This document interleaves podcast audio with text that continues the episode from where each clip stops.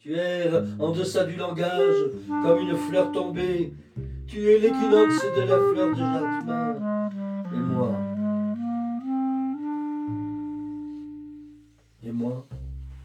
Dans ce tournoiement d'ombre, je suis le chalutier d'un voyage équivoque, étrange poisson rouge dans son bocal. J'ai choisi de vivre dans la montagne, un peu à l'écart d'ailleurs. C'est un mas au-dessus du village de Nières, dans, dans le Conflent. Je vis ici depuis 40 euh, ans. les enfants sont nés pour la plupart. Euh, on était ici. J'ai eu un cursus de, philosophe. Et disons que depuis quelque temps, je me réclame d'être poète. Disons que c'est ma façon de me situer par rapport à, à ce qui m'entoure et d'intervenir auprès des gens. Pas quand on s'est connus, mais peu de temps après, quand on est arrivé ici, on, tout, nos, tout notre temps passé à reconstruire.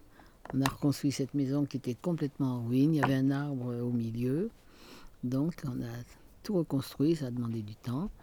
Et, et des fois avec Anne-Marie, on partait en vacances à la mer avec tous les enfants. Et lui restait toujours là pour le jardin, pour continuer ça. Voilà. C'était un homme d'intérieur Voilà, c'est ça. Il a quitté l'enseignement et nous, on a continué à enseigner. Et du coup, il s'occupait de la maison et des enfants. Des repas, comme, il, fait, comme il fait toujours. Je m'en mêle pas du tout. Et il aime beaucoup ça. Il, il le fait presque en poésie, on pourrait dire. Voilà.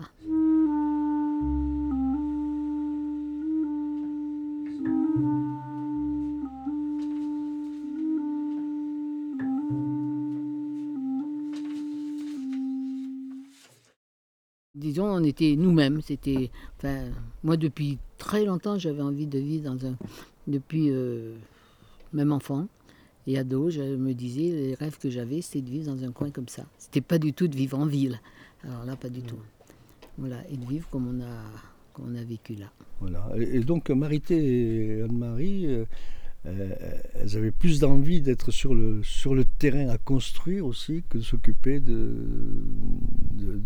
quotidien habituel d'une femme dans la maison. Voilà.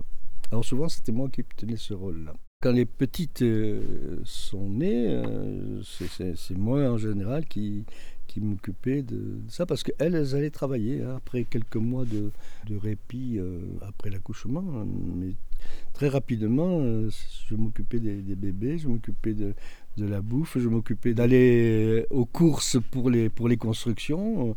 il y avait toute une, prise en charge comme ça, de, structurelle, hein, qui, fait que on avait inversé les rôles, quoi. Puisque elles, allaient chercher, elles allaient faire un travail, c'était celui de prof de maths, et donc il y avait des ressources euh, financières pour pouvoir investir dans les travaux.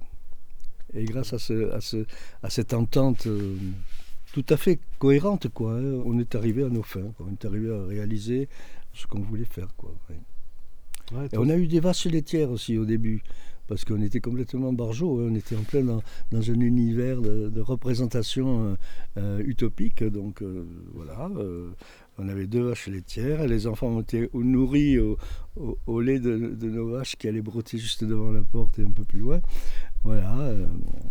Alors, au bout d'un certain temps, euh, en dix ans, je te dis, je n'ai pas bougé d'ici, même quand euh, mes femmes allaient du côté de, de l'océan où elles avaient justement leur mère qui, avait une, maison à Saint-Gilles-Croix-de-Vie avec les enfants. Voilà. Et donc elles se relayaient, l'une prenait le mois de juillet, l'autre le mois d'août, euh, pour être avec moi ou pour être avec les enfants.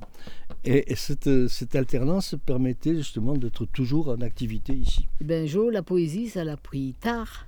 C'était quand. Euh, mais peut-être qu'il l'a déjà expliqué, c'est peut-être pas la peine. Pendant dix ans, je, suis resté sur le mas, presque sans bouger. Mais au bout d'un certain temps, euh, je ressentais l'absence d'une relation sociale quand même. Et donc euh, là, j'ai commencé à aller euh, vers, vers, vers Prades, vers le village, vers la, ville un peu. Et je commençais à faire des. aller au ciné-rencontres, aller à l'ALEC, c'est-à-dire une association laïque des Amis de la laïcité en Conflans, qui faisait. qui organisait des conférences. Et après, j'ai commençait aussi à faire des, conférences sur la poésie, sur la laïcité, sur, d'autres thèmes encore. par exemple, j'ai fait une conférence un jour sur le bénévolat. Voilà, donc tout, reste ouvert. Et ça me permettait d'avoir une relation beaucoup plus riche, finalement, ouverte aussi, parce que malgré tout, euh, euh, vivre en montagne n'est pas une fin en soi. Il faut aussi communiquer au-delà. Tu t'es émancipé en fait. Ouais, voilà, c'est ça, un petit peu sur le tard, comme on dit. Non, voilà. Et j'ai commencé à écrire mon premier poème, réellement, quoi, euh, à 60 ans. Seulement.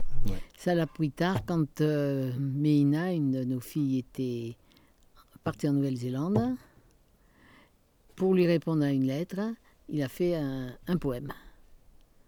Et après, il a démarré là-dessus et on a tous trouvé beau ce poème. Et du coup, ça l'a encouragé à, écrire de la poésie. J'ai écrit le premier poème, le premier de mes poèmes. Et c'était une circonstance assez extraordinaire, assez étonnante, puisque euh, l'une de mes filles était partie aux Antipodes, hein, en, Nouvelle-Zélande. Un beau jour, elle m'a envoyé un fax et moi, je ne savais pas comment répondre. Puis finalement, j'ai dit, j'étais en train de, passer la toile en bas dans, la cuisine et euh, il m'est venu, une première phrase. Hein. Alors, je crois que je l'ai là, ce poème-là, mais euh, voilà, une première phrase. C'était et j'ai arrêté de, passer la toile, je suis monté à l'étage, j'ai écrit cette première phrase. Et puis, euh, je suis redescendu, j'ai continué à passer la toile, et une deuxième phrase est venue. Voilà. Donc, c'était la, construction d'un premier poème. Et alors, je disais tout à l'heure qu'il fallait qu'il y ait de, l'élément affectif. Et là, c'était manifeste, quoi. Vraiment, j'avais envie de lui apporter euh, un peu d'amour, quoi, un peu une façon de dire, mais je suis avec toi là-bas, quoi. Voilà. Hein. Et donc, euh, euh, voilà comment on arrive à écrire un premier poème. J'essaie de le retrouver là.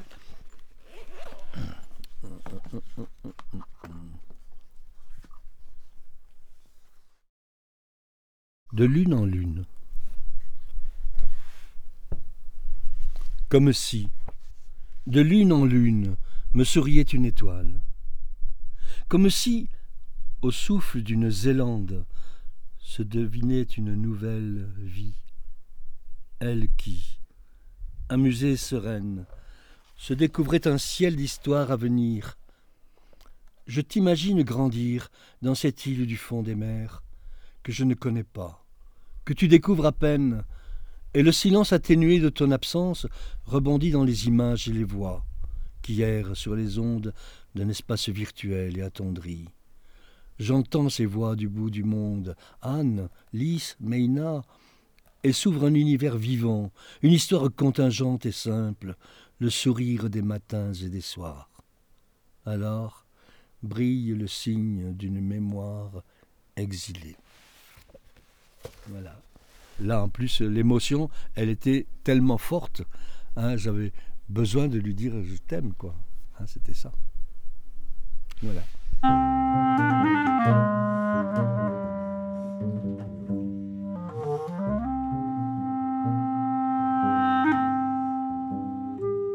j'aime beaucoup sa poésie mais souvent euh, il me lit les poèmes des fois je lui corrige entre guillemets quelque chose qui me plaît pas trop, si à lui aussi il se rend compte que c'est pas trop bien, euh, il, euh, il, accepte.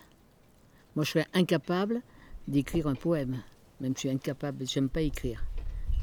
Mais si quelqu'un a écrit quelque chose, et en particulier quand il écrit quelque chose, je sais voir ce qui va ou ce qui va pas. Et à ce moment-là, je lui dis. Et on a avec Joe aussi, on a l'amour de la montagne.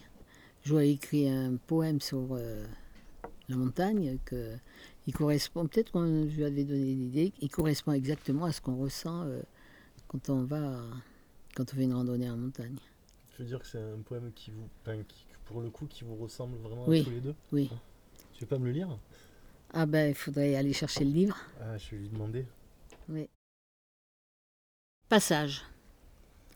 Quand au lever du jour scintillent les dernières étoiles et que le randonneur boucle son sac à dos, que venant d'en dessous monte une brume fade, que le cri des marmottes entonne un chant d'amour, Je sens venir en moi comme une vie qui danse, comme une plénitude qui se suffit.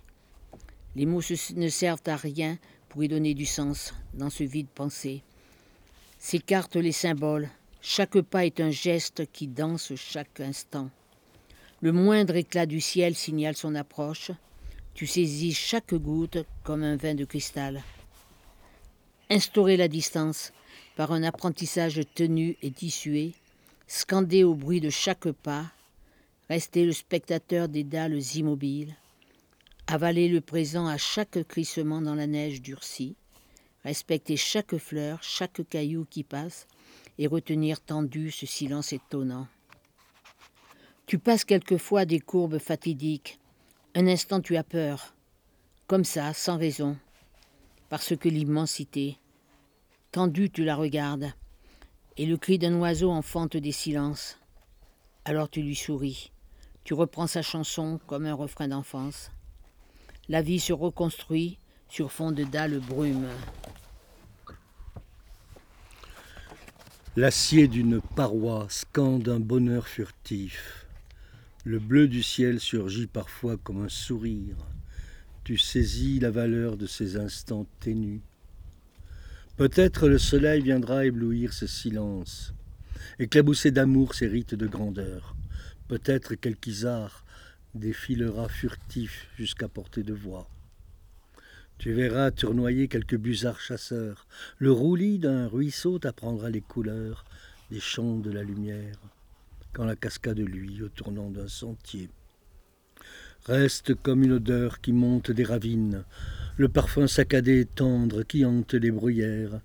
La gentiane se tait pour mieux se faire belle. Au rythme des silences s'invente une logique d'éternité. Ces instants suspendus habitent la mémoire comme un trésor caché qu'on ne dit pas toujours. Seul parfois un sourire échangé dira l'intensité d'une émotion, un éclat qu'on partage, une complicité. Mais on garde pour soi la valeur des passages, ces moments suspendus au rêve d'un été.